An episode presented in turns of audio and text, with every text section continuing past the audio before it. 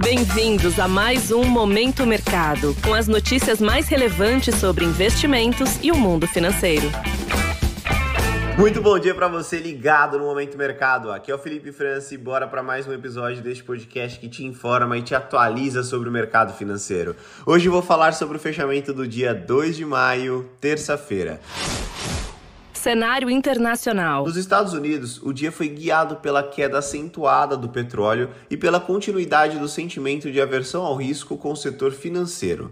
No petróleo, a preocupação com uma queda aguda na demanda, dado a perspectiva de recessão em diversas economias, fez com que o preço voltasse aos 70 dólares, sendo a maior variação negativa diária desde janeiro deste ano. No setor bancário, a especulação sobre qual será a próxima instituição financeira a apresentar problemas com continua fazendo com que a oscilação dessas companhias aumente de forma considerável. Nesse ambiente de maior aversão ao risco, o S&P 500, índice composto pelas 500 maiores empresas dos Estados Unidos, fechou em baixa.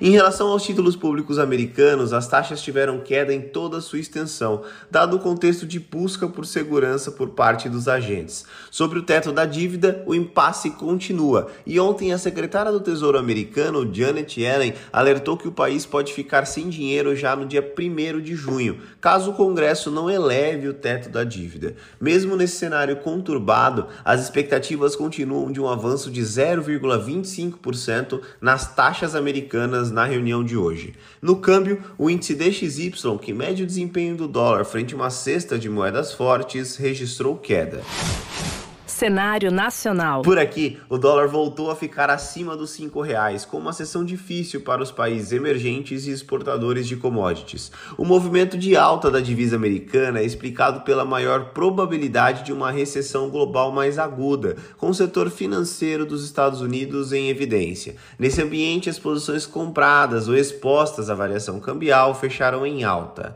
Na renda fixa, os contratos futuros de juros fecharam praticamente estáveis, ancorados nos ajustes que foram realizados nos últimos dois meses. Sobre a decisão do Copom, a expectativa é de manutenção da Selic em 13,75%.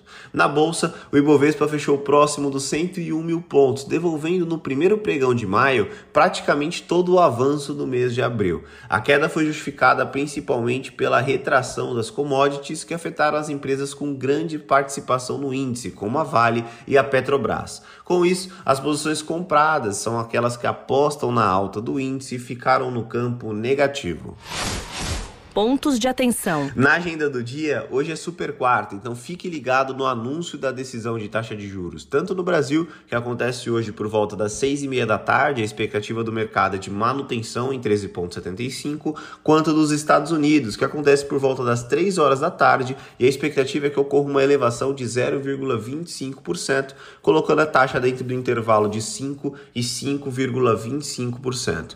Destaque também para os balanços corporativos da Gerdau, CSN, PetroRio e Lojas Renner. Sobre os mercados, agora pela manhã as bolsas asiáticas fecharam majoritariamente em baixa, seguindo o desempenho observado lá nos Estados Unidos. Na Europa, os índices ensaiam uma recuperação após perdas observadas ontem e o mesmo acontece com os futuros de Nova York. Dessa forma, termino mais um episódio do Momento Mercado. Desejo a você um ótimo dia e bons negócios. Valeu! Você ouviu Momento Mercado com o Bradesco. Sua atualização diária sobre cenário e investimentos.